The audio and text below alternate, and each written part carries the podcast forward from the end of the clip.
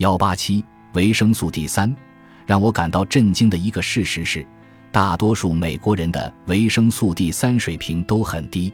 四，在我诊治过的加利福尼亚人中，约有百分之八十的人出诊时体内缺乏维生素 D。那些有自身免疫性疾病和对凝集素不耐受的患者，则百分之百缺乏这种营养物质。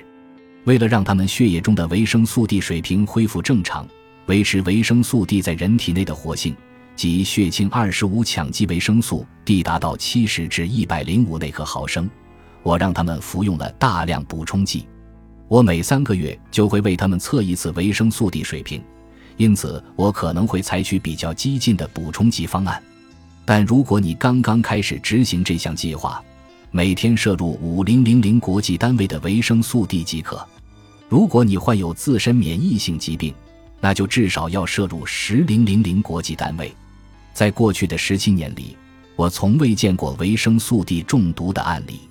实际上，我很怀疑维生素 D 究竟会不会致人中毒。